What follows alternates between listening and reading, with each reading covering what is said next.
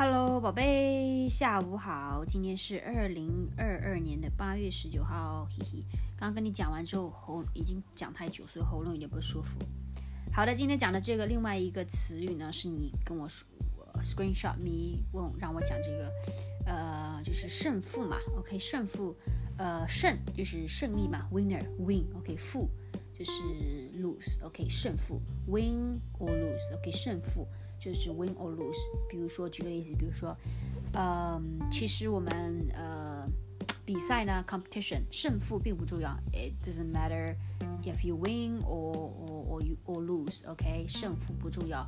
呃、uh,，the most important thing 最重要的是什么？你你你 you learn something。OK，you learn something 学到东西。OK，胜负不重要。OK，胜负，或者说呃不分胜负就是 呃 there's no no winning winner or loser。OK，举个例子吧，比如说 Rivka 呃和 Brooke 两个人去去呃去参加唱歌比赛了，OK，结果他们两个人呢都拿到了第一名的 first prize，不分胜负，OK，他们两个 there's no win winner or loser between them，OK，不分胜负。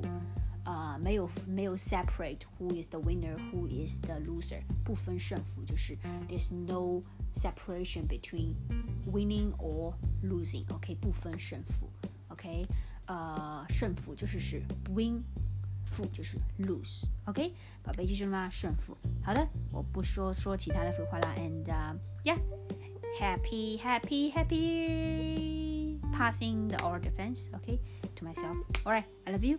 Annie bye bye mm.